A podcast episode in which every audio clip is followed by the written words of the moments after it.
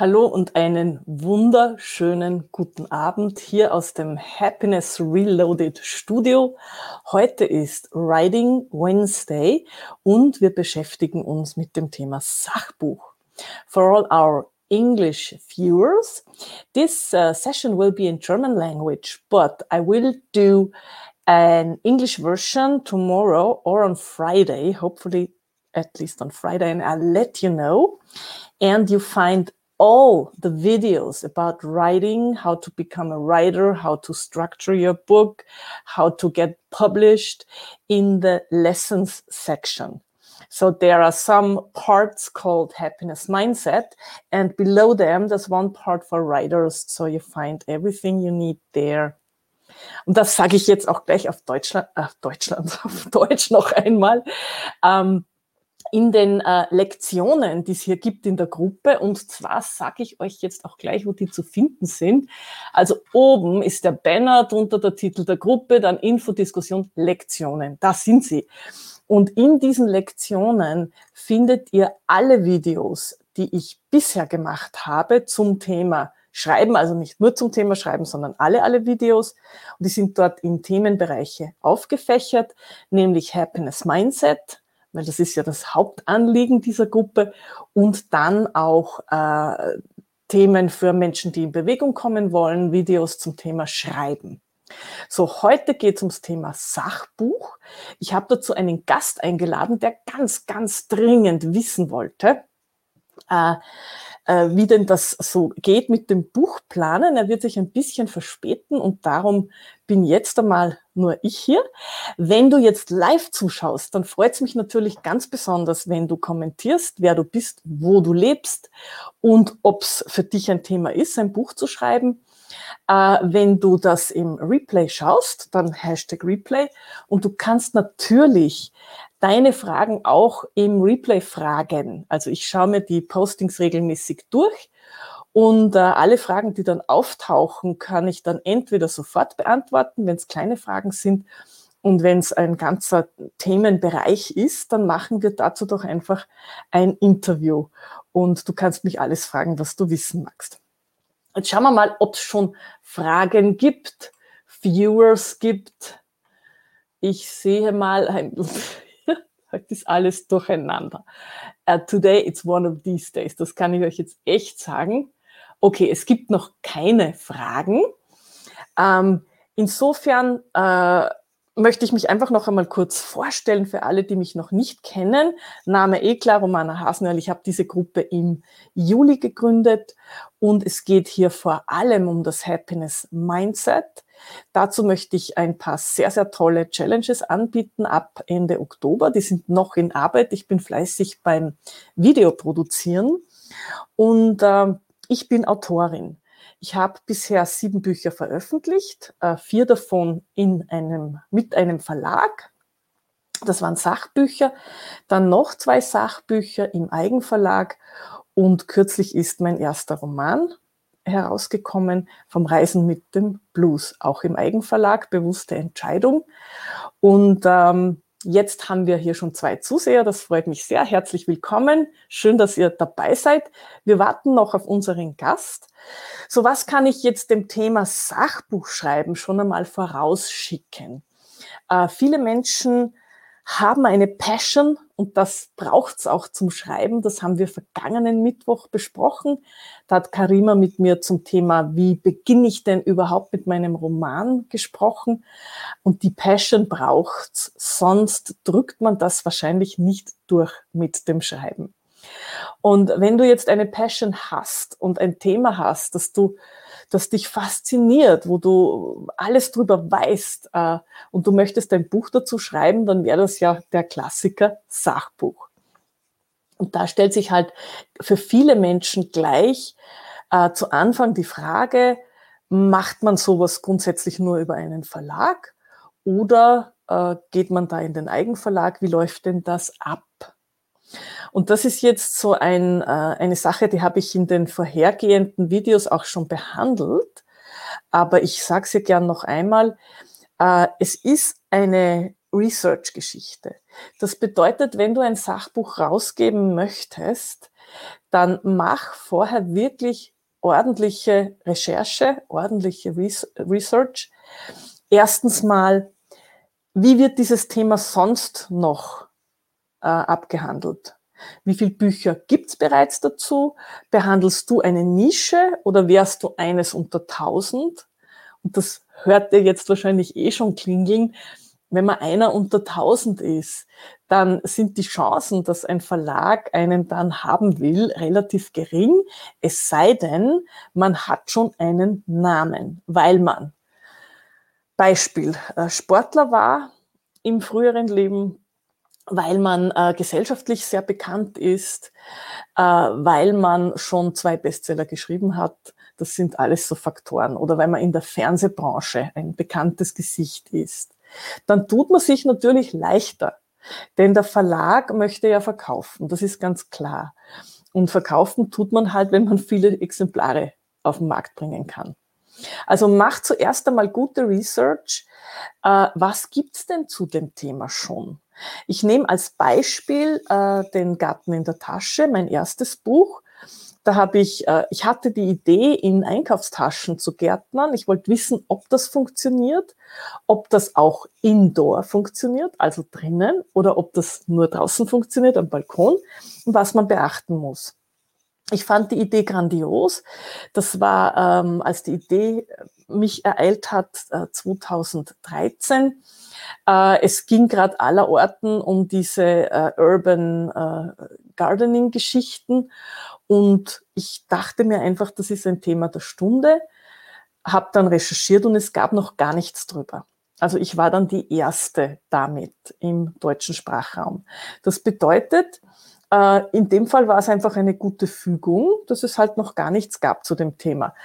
Äh, das Negative dran gibt ja immer ein Gut und ein Böse ist natürlich, dass man dann äh, überhaupt auf keine Informationen zurückgreifen kann. Also wenn du der Erste bist mit einer Idee, dann, ähm, tja, dann bist du halt der, der es machen muss und ausprobieren muss.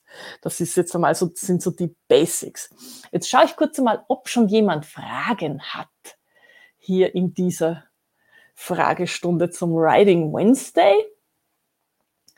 Ähm, es sind noch keine Fragen da, ganz wunderbar ähm, dann würde ich sagen, ich erzähle ein bisschen weiter. Der nächste Schritt ist dann natürlich, okay, ich habe ein Thema, äh, das gibt's noch gar nicht, wunderbar. Ich ähm, schaue jetzt, äh, wie kann ich das Thema in einem Buch abdecken und dann wäre es klug, dass man sich einmal eine Themensammlung macht. Also wenn ich jetzt das Thema Gartenbuch nehme, ja, dann sage ich, okay, ähm, wie will ich es aufgliedern? Will ich das nach Pflanzen aufgliedern? Will ich es nach Jahreszeiten aufgliedern? Äh, will ich es nach, in meinem Fall ging es dann äh, so aus, dass ich sage, okay, zuerst einmal, was braucht man? Zweites Kapitel, wie beginnt man, also wirklich Step-by-Step-Anleitungen, worauf muss man achten. Und dann gab es auch noch jede Menge Pflanzenbeschreibungen, denn nicht jede Pflanze mag das in so einer Einkaufstasche äh, zu wachsen. Es gibt einfach Pflanzen, die wollen wesentlich mehr Raum, mehr Raum für ihre Wurzeln. Es gibt Pflanzen, die dieses Mikroklima dann auch nicht so mögen, denn es ist bei einer Einkaufstasche ähnlich äh, wie im Hochbeet. Ja, Im Hochbeet entsteht das durch die richtige Schichtung, dass es dann von unten sehr warm wird. Bei der Tasche passiert es halt, weil von außen die Sonne ran kann, im Gegensatz zu einer Pflanze, die im Garten im Erdreich wächst. Und das mögen manche Pflanzen einfach nicht. Und das war für mich einfach der Forschungsauftrag, da drauf zu kommen, äh, welche Pflanzen sind wirklich geeignet und mit welchen Pflanzen kann man sich auch eine Ernte erwarten.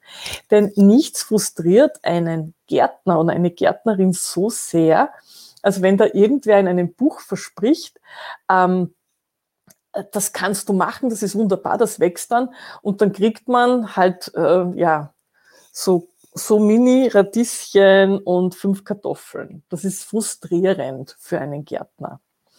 Also es ist einfach wichtig, dass wenn man was Neues auf den Markt bringt, dass man das dann ordentlich ausprobiert und da auch ehrlich ist. Also wenn ihr ein Sachbuch schreibt, das auf euren eigenen Erfahrungen basiert, dann seid bitte ehrlich mit euren Lesern.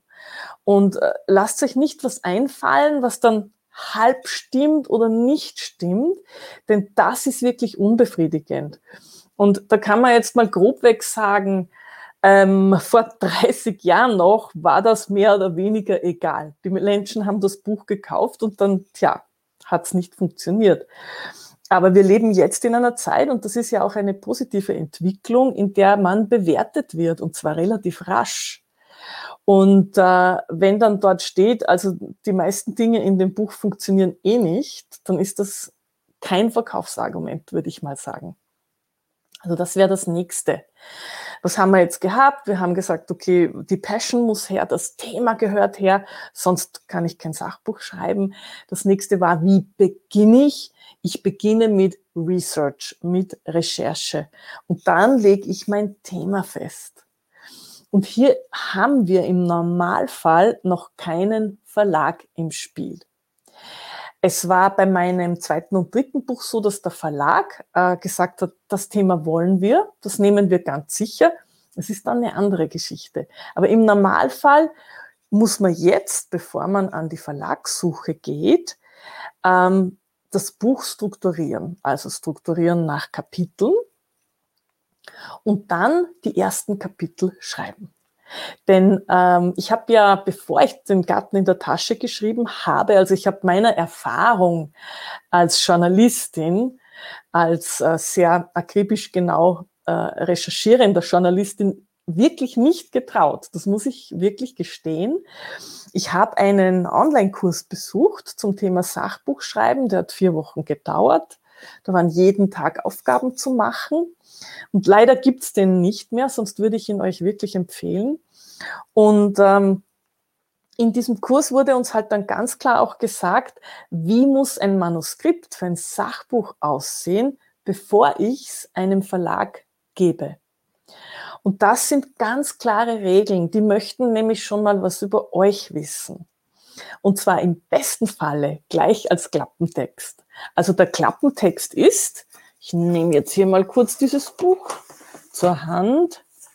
Das ist ein Buch von einer lieben Freundin, der Christel Oehlmann. Mit dem arbeite ich sehr gerne. Und ihr seht schon hinten drauf steht eine Zusammenfassung, worum wird es gehen, was erwartet mich als Leser und eine Kurzbiografie von der Autorin. Und diesen Klappentext, den möchten die Verlage gleich vorab haben. Denn was sagt denn das aus über einen Autor? Das sagt über einen Autor aus, dass er schon einmal halbwegs genau weiß, wer er eigentlich ist. Denn wenn jemand das nicht so genau weiß, zumindest wenn es ums Schreiben geht, dann wird er nicht auf so einem kleinen Bereich zusammenfassen können, wer bin ich denn als Autor. Also das ist einmal ein Punkt, den man sich schon mal vornehmen kann. Und jetzt begrüße ich gerade im Studio eingetroffen, völlig fertig vom letzten Termin, René Blöchel, der ein Sachbuch offenbar schreiben will und heute eine Menge Fragen mitgebracht hat. Hallo. Hallo. Servus. Ja, jede Menge Fragen. Das passt gerade perfekt, weil, weil du hast eigentlich meine erste Frage gerade beantwortet. Das ist, ich wollte dich nämlich fragen, was ist der Zeitpunkt, wo, wo du weißt, jetzt ist der Moment zu starten. Was jetzt rausgehört war, sobald du weißt, wer du bist. du meinst, mit dem Buch zu starten? Ja.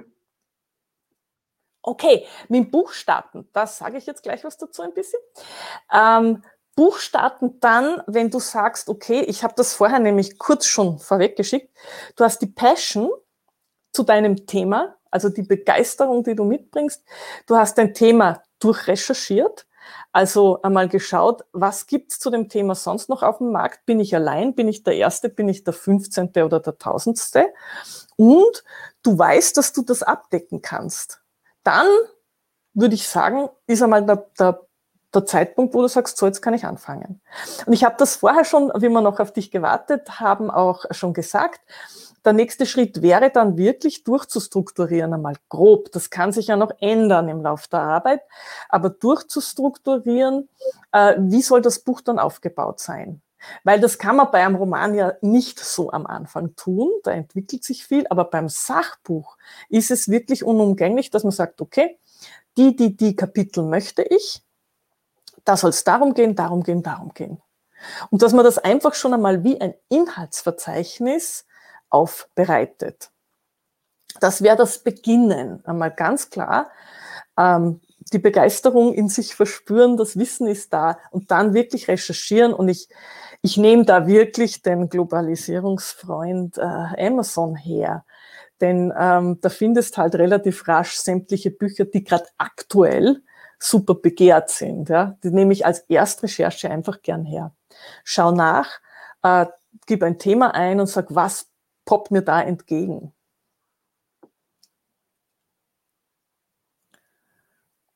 Hat das deine Frage beantwortet? Ja, absolut. Also, ja.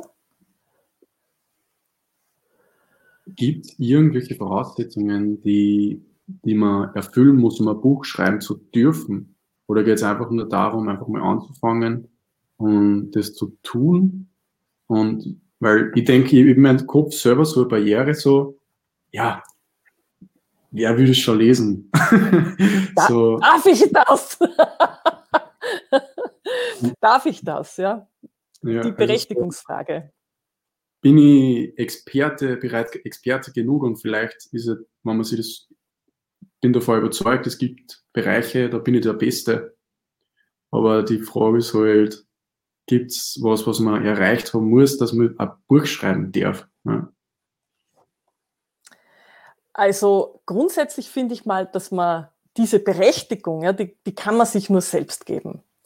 Denn äh, eins der größten Probleme von Menschen, die ähm, halt ein bisschen zurückhaltend sind, und ich zähle mich da dazu, obwohl mir das nie irgendjemand glaubt, ja, das ist dieser große Kritiker in einem selbst, der permanent sagt, äh, ich bin nicht gut genug, äh, ich bin sprachlich noch nicht gut genug, ich bin das noch nicht und das noch nicht und das noch nicht. Ja.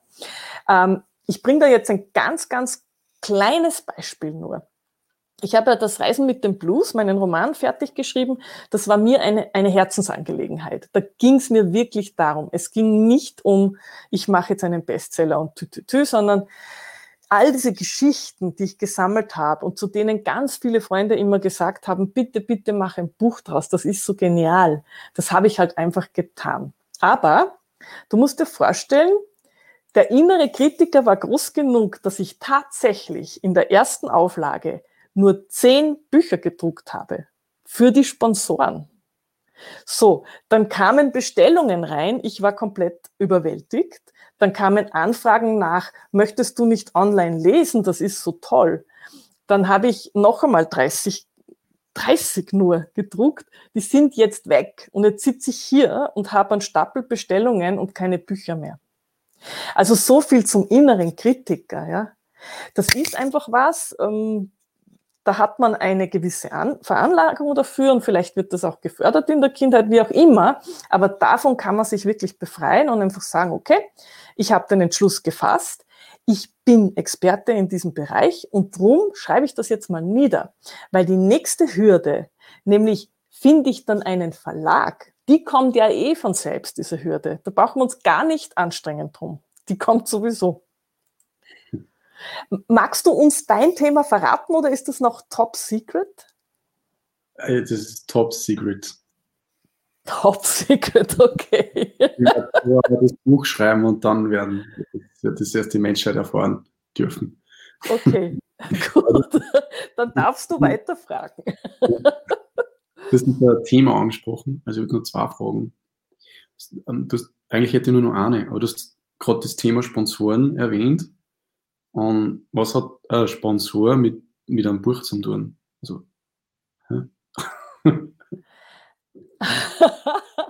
okay, auf diese Idee, muss ich jetzt ganz ehrlich sagen, hat mich ähm, meine liebe Freundin äh, Romy Siegel, Gründerin von Coworking Salzburg, gebracht, als wir das Do What You Love Buch rausgebracht haben.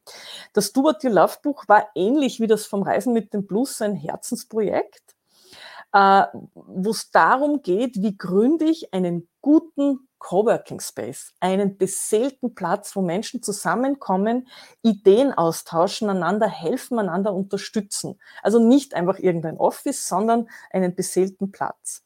Und wir wussten von vornherein, ähm, die Menge Menschen, die das Buch kaufen wird, die ist eher klein. Denn wer wird denn einen Coworking Space gründen? Noch dazu im deutschen Sprachraum. Das Buch ist ja auf Deutsch. Also so viele Menschen gibt es da nicht. Und Romy meinte dann, du lass uns doch eine Crowdfunding-Kampagne machen. Ähm, und zwar vordergründig nicht, um da jetzt Geld zu lukrieren, sondern um festzustellen, wie viele Menschen wollen das Buch überhaupt. Weil dann tust du dir ja mit dem Drucken leichter. Ne? Ähm, und deshalb kamen wir auf diese Idee und haben dann natürlich, wir haben als Crowdfunding-Plattform Indiegogo genommen und Indiegogo äh, zeigt einem ja dann, wie das geht mit dem Crowdfunden und da äh, kannst du halt so große Pakete auch anbieten. Wir haben dann eigentlich zuerst das Spaß angeboten, nachdem ich ja wahnsinnig gerne koche und auch sehr oft für viele Menschen koche, dass man uns als, als Autorinnen buchen kann, da gibt's dann ein viergängiges Menü, einen Vortrag über Coworking und das Buch halt dazu. Und das war für unser Dafürhalten, war das ein Mörder-Package, riesenteuer Wahnsinn. Und äh, wir haben das einfach nicht gedacht, dass das jemand nimmt. Aber das haben tatsächlich zwei Firmen genommen. Die wollten das wirklich haben und ich habe dann einmal, die zweiten haben gesagt, Essen braucht man nicht, ihr haltet nur einen großen Vortrag, auch okay. Aber die, ich habe dann einmal für die Sponsoren auch gekocht. Also das war so eine, einfach eine ach, lustige Idee eigentlich. Ne? Und ich dachte dann eben fürs Reisen mit dem Blues, warum denn nicht? Äh, ich mache jetzt einfach so eine Kampagne, dann stelle ich fest, wer will das Buch überhaupt? Und die Sponsoren können auch ein größeres Paket kaufen. Das war so ein Social Media Werbepaket, ähm, damit der Druck abgedeckt ist und ich mir halt darüber keine Sorgen machen muss.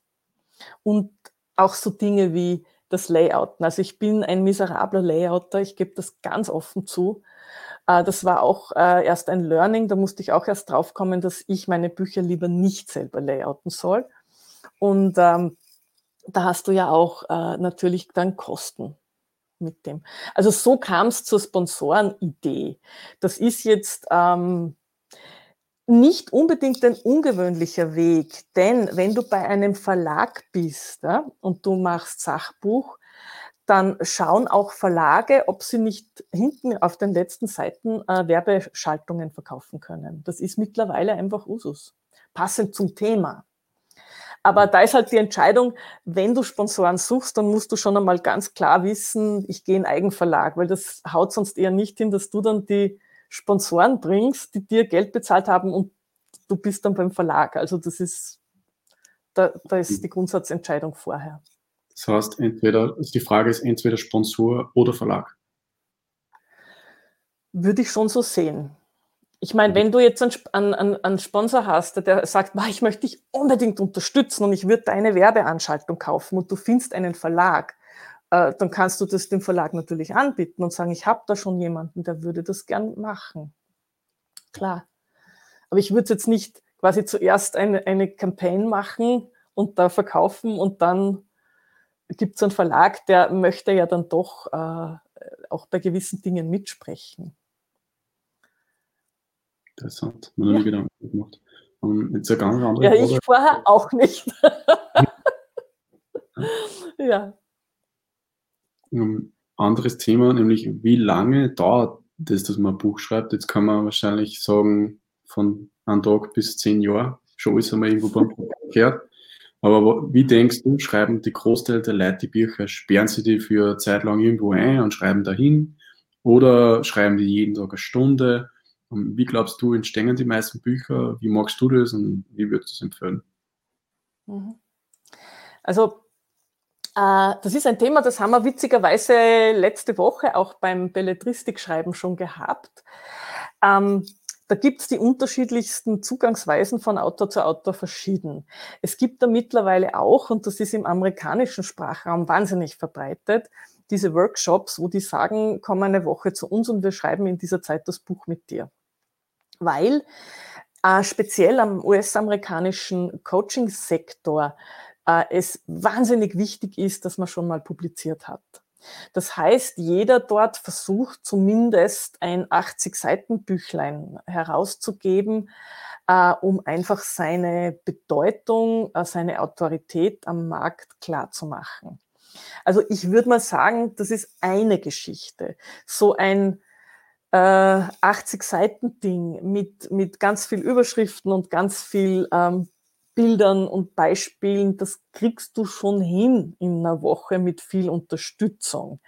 Die Frage ist aber, wenn ich jetzt wirklich was Gehaltvolles machen will oder was sehr Neues machen will, ob ich es dann so runternudeln will, wie wir in Österreich sagen.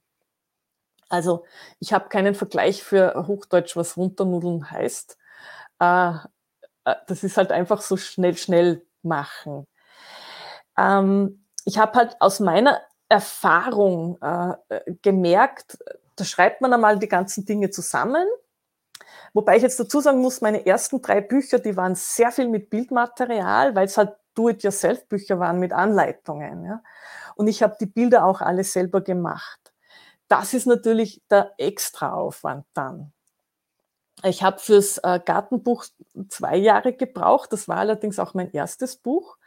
Und ich brauchte, weil ich relativ spät dran war im ersten Jahr, das zweite Jahr Gartensaison noch für die Fotos. Also das ist sicher ein Sonderfall. Das hätte sich sonst in einem Jahr ausgehen können. Beim Gartenbuch brauchst du alle Saisonen, sonst geht's nicht. Ähm, das zweite und das dritte Buch, also das natürlich Färben mit Pflanzen und das Stoffdruckbuch, sind dann zusammen in einem Jahr entstanden. Ähm, also kann man dann sagen, so, so überlappend aufgeteilt ein halbes Jahr pro Buch. Und das Do What You Love Buch, das ist ja so ein Sonderfall, denn da haben wir uns wirklich irgendwo hinbegeben für eine Woche, haben uns da eingesperrt und haben original rund um die Uhr gearbeitet. Also ich habe äh, getextet. Die Romy hat äh, sich um die Kampagne gekümmert, hat Layout gemacht, Zeichnungen gemacht und das gestalterisch aufbereitet. Und nach dieser Woche hatten wir die ersten 80 Seiten. Das Feintuning hat dann schon noch einmal drei Monate gedauert. Also ich würde sagen, als Erstlingsautor, wenn du dich so strukturierst, dass du sagst, ich habe das Thema, ich habe Research betrieben, äh, was gibt es da sonst noch am Markt, habe ich überhaupt eine Chance, ich habe ein Inhaltsverzeichnis, äh, und beginne dann mal zu schreiben. Ähm, wenn du so strukturiert vorgehst und pro Tag zwei Stunden nimmst, dann kannst du das schon in drei Monaten gut schaffen. Aber man darf nicht vergessen, man sollte sich dann schon noch mal durchlesen lassen von ein bis zwei Personen. Im Verlag macht das dann das Lektorat. Da braucht man niemand mehr suchen. Und, ähm, und dann gibt's eine Überarbeitung. Weil dann kommt der Verlag und sagt, das, das, das, das, das muss noch anders werden. Mhm. Also, wenn du sagst, so gibt es Menschen, die sich einsperren zu Hause, ja, die gibt's. Das gibt's wirklich. Es gibt auch Menschen, ähm, wie der vielgeschätzte Tom Hillenbrand, äh, von dem habe ich auch letzte Woche erzählt, ein Krimi-Autor, der äh, seine Fälle, seine Kriminalfälle immer basierend auf echten Facts aufbaut. Also da geht es dann um äh, die Ausfischung der, des Mittelmeers, äh, da geht es um Olivenölskandale, da geht es um Schokoladeherstellung und die damit verbundenen Skandale. Und er reist halt dann äh, nach Sizilien, nach Afrika oder nach Los Angeles. Und dieses, das ist wirklich absolut vernünftige, gute Research. Der Mann war auch früher Journalist, also der weiß, wie man es tut. Das braucht Zeit. Also sowas braucht dann wirklich Zeit. Und äh, soweit ich das jetzt beobachtet habe, schafft er halt pro Jahr ein Buch. Ich denke, damit darf man auch rechnen beim ersten mit einem Jahr. Oder wenn ich jetzt den Reisen mit dem Blues nehme, ist halt ein Sonderfall, weil es ein Roman ist und weil er aus Reisegeschichten entstand. Aber da schreibe ich seit 2015 dran. Und jetzt ist 2020 und ich habe immer noch Zweifel, ob das richtig war. Also das ist eine Autorenangelegenheit. Kann man sich schon vorstellen, okay. dass man in den Perfektionismus reinfällt und dann ja. ständig wieder was optimieren mag. Ja. Hm. Aber ein Jahr, ja, Das sind wir sicher gut zu richten. Und mhm. Druckkosten werden ja von Verlag übernommen oder eben von Sponsor. Wie genau. sind die wirklich? Okay, also da kann ich jetzt gleich, äh, super, dass du das ansprichst, Druckkosten. Ähm, ganz wichtig, ich habe das auch beim letzten Mal schon gesagt. Es gibt Verlage, die bieten jungen Autoren an, dass sie sie verlegen und dann verlangen sie einen Druckkostenzuschuss. Das ist in der Autorenszene ein absolutes No-Go. Das macht man nicht. Ich habe es letztes Mal eh schon erwähnt. Ähm, als Autor verdienst du an einem Buch zwischen 9 und 14 Prozent des Nettoverkaufspreises. Ja? Also wenn das Buch im Handel 20 Euro kostet, dann ist der Nettoverkaufspreis, die 40 Prozent Handelsspanne sind 12 Euro und davon kriegst du dann zum Beispiel 9 Prozent pro Stück. Und dann frage ich mich, wieso ich dafür noch einen Druckkostenzuschuss zahlen soll. Also wenn ein Verlag so wenig an einen Autor glaubt und an sein Projekt, dass er einen Druckkostenzuschuss haben möchte, dann würde ich eher auf Eigenverlag plädieren. Es ist so. Aber das ist meine persönliche Meinung. Also äh, man möge mich da nicht äh, jetzt, äh, wenn jemand sehr gute Erfahrungen damit gemacht hat, verurteilen, aber es ist meine persönliche Meinung, denn äh, ich denke mal, aus, als Autoren sollten wir einfach uns selbst gut schätzen und auch schätzen lassen. Also mein Verlag, bei dem ich war, da war das nie Thema, das war von vornherein klar. Ich konnte da auch mehr Prozent verhandeln. Das war einfach äh, super Zusammenarbeit. Das ist einmal das Erste. Äh, wenn du also beim Verlag bist, dann macht der Verlag eh alles. Die machen das Layout, die machen das Cover, die werden auch den Titel, den du vorschlägst, vermutlich verändern die machen das Lektorat und den Druck. Also dafür kriegst du ja auch nur diese wenigen Prozente, weil die die ganze Arbeit machen. Und vor allem, sie machen den Vertrieb und das Marketing. Also ich hatte nach dem Erscheinen vom Garten in der Tasche in den ersten beiden Monaten drei Interviews mit äh, Zeitschriften, ein Radiointerview und ich glaube 25 äh, Artikel in Zeitschriften, die das Buch erwähnt haben. Darum kümmert sich der Verlag der Verlag fährt auch auf Messen und preist das Buch an. Der Verlag hat es im Verlagskatalog. Also all diese Arbeit musst du dann nicht selber machen. Das ist schon einmal sehr wichtig auch zu schauen, welche Arbeit hat ein Verlag denn damit. Und wenn du in den Eigenverlag gehst, dann äh, ist natürlich die erste Frage, kann ich selber layouten? Also es gibt einige Buchlayout-Programme im Netz. Ich habe die nicht probiert. Ich habe das Adobe-Paket und habe es mit InDesign versucht. Wie gesagt, bei mir scheitert jetzt weniger an der Technik als an dem, dass ich einfach kein gutes Auge dafür habe. Also ich habe eine sehr liebe Freundin, die hat mich da großzügigst unterstützt beim letzten Buch, das ordentlich zu layouten. Darum musst du dich natürlich dann kümmern, wenn du selbst äh, Eigenverlag machst. Und dann gilt es, eine Druckerei zu finden. Ähm, es gibt ja Online-Druckereien ohne Ende, die auch Bücher anbieten. Äh, die problematische Erfahrung, die ich damit gemacht habe, war, du schickst jetzt dein PDF hin, du schickst das Cover hin, die drucken das. Weil wenn da irgendein massiver Fehler drin ist, das ist denen egal. Die drucken alles. Also ich habe es schon mal erlebt beim Online-Anbieter. Ich habe für eine Kundschaft ähm, Visitenkarten drucken lassen und ich habe wohlgemerkt ein aus Adobe Photoshop ein PDF generiert. Also das ist jetzt kein Schwerverbrechen, soweit ich informiert bin. Äh, die haben das aber nicht erkannt als PDF und ich bekam dann 250 Stück weiße Karten, auf denen nichts war so läuft das halt dort. Ne?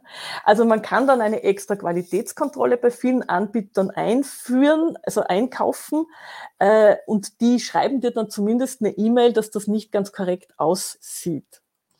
Also mich macht das ein bisschen verzweifelt, äh, sowas.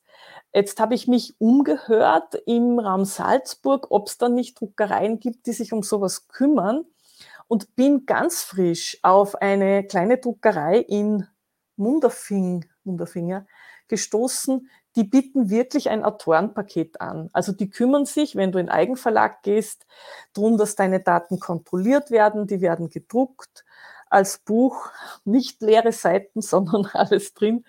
Und sie kümmern sich auch zum Beispiel um deine ISB-Nummer und so weiter. Das ist ein ziemlich guter Service. Die möchte ich in den nächsten Wochen zum Interview hier haben für junge Autoren. Und äh, ich glaube, dass das ein, eine ganz tolle Angelegenheit ist. Und das Interessante ist auch, der Preis war jetzt nicht wahnsinnig unterschiedlich zu dem, was ich vorher hatte. Also ich habe bei so einer Internet-Online-Druckerei äh, um die 13 Euro bezahlt jetzt für, für pro Buch. Und äh, bei denen, wenn man nimmt 100 Stück, das ist jetzt nicht die Welt, kommt es auf 11,70 Euro. Also das ist absolut okay. Damit musst du aber auch rechnen um den Dreh. Mhm. Da macht dann der Verlag dann eigentlich eh fast kein Geld mehr. Romana, bist du noch da? Ja, ja, ja, ja, hallo. Ich dachte, ich übernehme jetzt da die. die Regie und überhaupt alles. ähm, dann die nächste Frage. Okay, jetzt hast du das Buch drucken lassen, sagen wir für 11, 12, 13 Euro. Du hast jetzt 100 Exemplare. Sagen wir, dann, du magst jetzt nicht nur deine, oder sagen wir, du hast jetzt alle Freunde, Verwandten und jeden interessiert das Buch jetzt schon gegeben oder verkauft, je nachdem. Ähm, und dann bleiben noch 100 Stück über. Und die möchtest du jetzt dort vermarkten. Hm, wie, also wenn das jetzt nicht der Verlag macht, also angenommen, man macht Selbstverlag, würdest du das dann auf Amazon listen oder irgendwie kann man das irgendwie um Thalia reinbringen ähm, oder läuft das alles über Verlege? bei Amazons Listing wird wahrscheinlich selber gehen, aber jetzt in Thalia oder Libro oder, oder das ganze österreichische Buchhandelszeug, ja. wie kommt man da rein? Hast du da Erfahrung?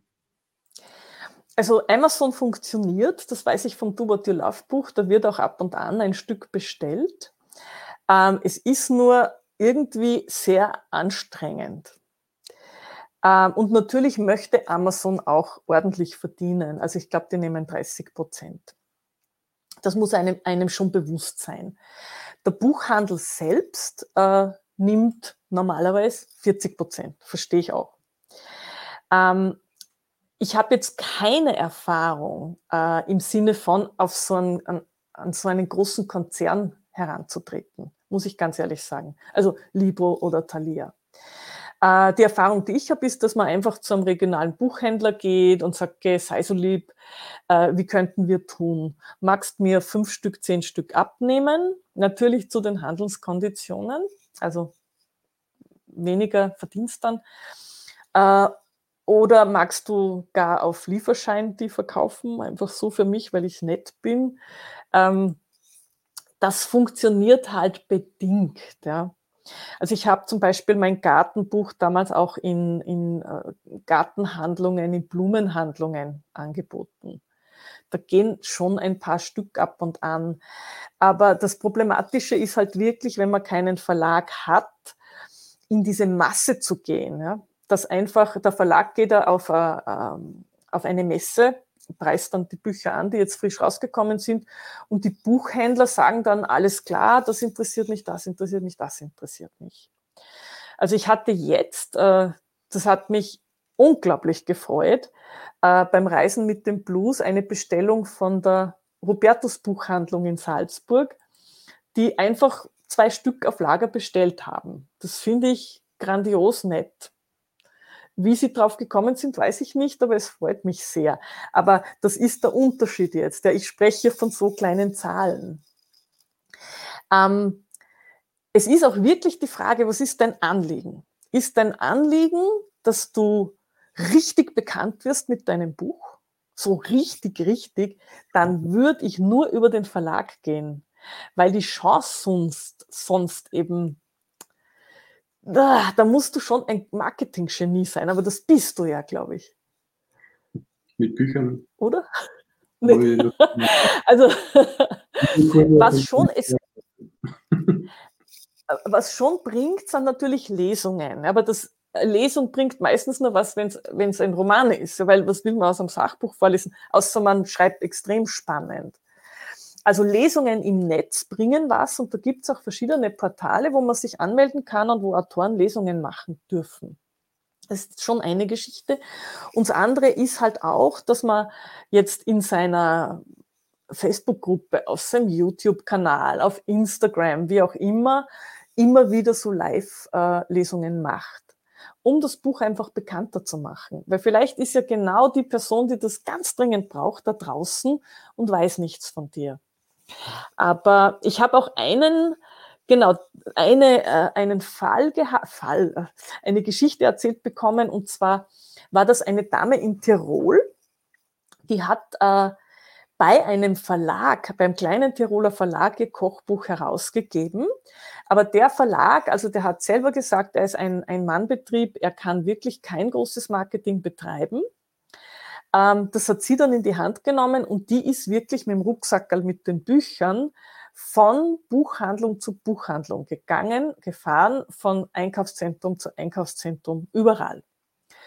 Und die hat mittlerweile das vierte Buch, Kochbuch in Folge, also eigentlich ist ein Backbuch mit Kuchen und Torten und so, äh, rausgebracht und verkauft wie verrückt.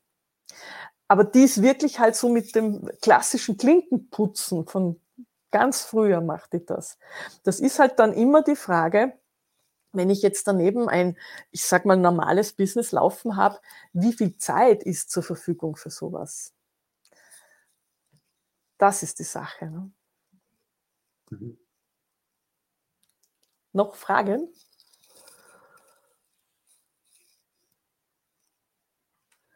Ich schaue inzwischen, ob das sonst noch jemand fragt. Vielleicht. Fragen aus dem Volk, Fragen aus dem Publikum. Immer her damit. Ich mache einen kurzen Refresh, um zu schauen, ob hier jemand fragt.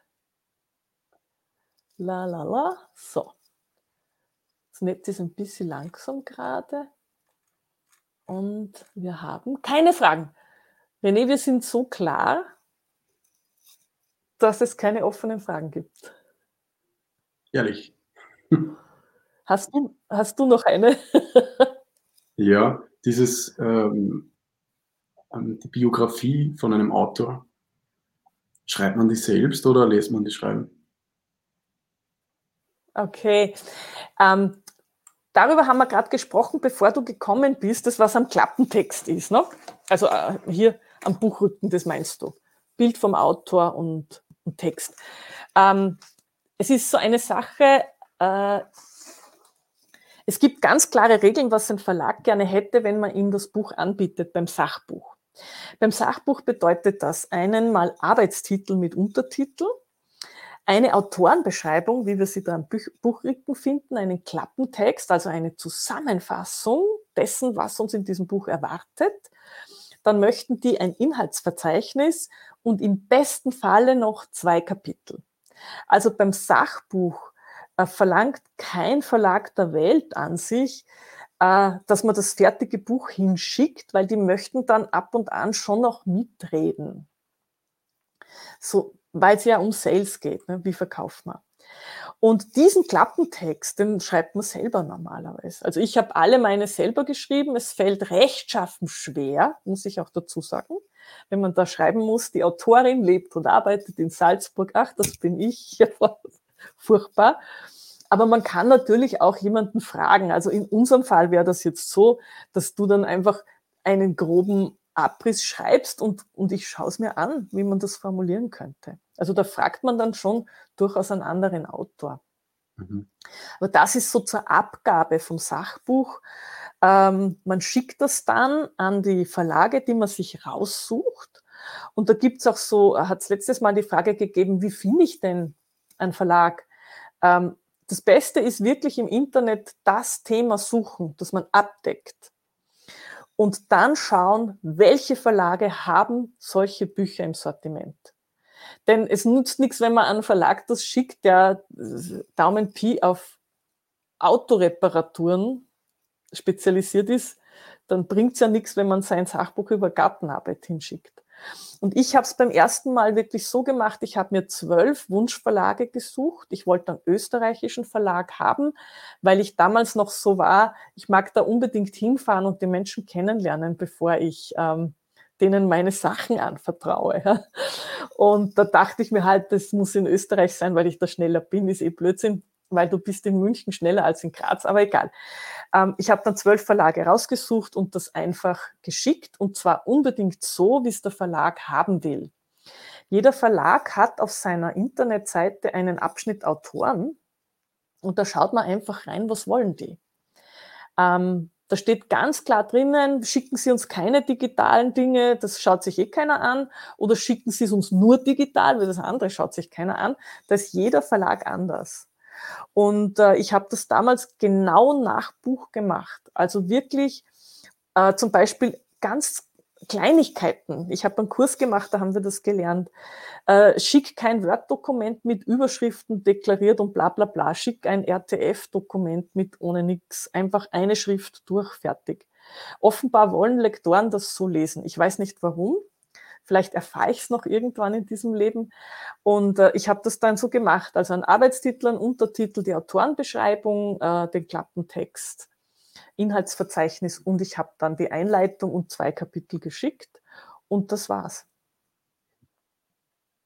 Spannend. Und ich glaube, also wenn, wenn du wirklich, ich kenne dich ein bisschen, wenn du eine super Idee hast, ja, äh, da würde ich auf jeden Fall äh, zuerst schauen, ob ein Verlag nicht aufspringt, bevor dann alle anderen Schritte stattfinden. Weil da bist du ja noch sehr früh am Machen. Ne? Nach zwei Kapiteln mal Verlag schicken, in der Zwischenzeit weiterschreiben. Äh, wenn wirklich, ich sage mal, äh, über das haben wir auch letzte Woche geredet, kannst ja noch einmal reinschauen. Unter den Lektionen ist, sind diese Videos, äh, ab wann soll man aufgeben? Ja, ich sage, wenn man die Schnauze voll hat, das ist wirklich unterschiedlich. Äh, ich für meinen Teil, ich bin ein sehr ungeduldiger Mensch und ich mag es auch nicht gern abgelehnt zu werden. Also ich habe mir so vorgenommen, nach 30 Mails lasse ich's. Es hat eh nach den ersten zwölf schon geklappt. Ich weiß aber auch nicht, was ich getan hätte, wenn die 30 alle negativ gewesen wären, ob ich nicht doch, doch noch einmal dann durchgestartet wäre. Aber ich habe über diese Arbeit und auch über diese Verlagsarbeit dann schon einen super Einblick auch bekommen, welches Thema ähm, brauchst du gar nicht zum Verlag tragen oder welches Thema äh, möchtest du unbedingt zum Verlag tragen. Also zum Beispiel beim letzten Sachbuch, das ich geschrieben habe, das Auszeit über Mentaltraining für jeden Tag, da wollte ich unbedingt einen Verlag, äh, weil ich das Thema einfach so wichtig finde für Menschen, dass die jeden Tag eine Übung haben, die sie abholt. wir leben in einer wirklich verrückten Zeit. Und da war das Problem eben, dass der Verlag, wir hatten das schon alles unter Dach und Fach, nur nicht unterschrieben, muss ich dazu sagen, dass der halt pleite ging. Das ist Pech. Und ich habe dann halt noch gesagt, okay, gib uns drei Monate, wir suchen noch drei Monate, aber dann muss Schluss sein, weil ich habe in der Zwischenzeit ja schon wieder drei Buchprojekte am Arbeiten. Also bei mir ist das auch dann der Pressure, dass ich, ähm, ich nicht 100 Sachen auf einmal machen kann. Also das ist auch so äh, beim nächsten Projekt, das ich jetzt mache. Äh, das ist ein, ein astrologisches Kochbuch. Da habe ich gut recherchiert im Vorfeld. Es gab einige schon in der Geschichte, astrologische Kochbücher, aber aktuell nichts mehr am deutschsprachigen Markt. Und das, was ich da vorgefunden habe, die konnte ich dann zum Teil noch bekommen, die Bücher. Da hat man schon gemerkt, also eins war Eigenverlag, eins war von, äh, äh, das war von irgendeinem Weinverband, ja, wo die halt dann die, ihre Weine vorgestellt haben. Also es waren lauter so Projekte, wo ich gemerkt habe, ui, ähm, das ist nicht verlagstauglich, das ist eine Nische. Und äh, meine Freundin und ich, also die Lexi Blue, Fotografin und ich, die das jetzt umgesetzt haben, das astrologische Kochbuch, wir waren uns da auch gleich ganz einig, dass das für uns mit Eigenverlag passt. Weil wir beide halt sehr starke Alpha-Wesen sind und, und sie ist halt die Layouterin und Fotografin, sie hat ihren Style und ich habe als Autorin meinen Style. Und nachdem ich ja Astrologin bin, habe ich da auch einen gewissen Anspruch gehabt an die Texte. Und wir haben dann gesagt, na, da lassen wir uns überhaupt nicht mehr reinpfuschen. Das hat uns so einen eigenen Drive bekommen auch. Das gibt's auch. Ich freue mich total, wenn es rauskommt.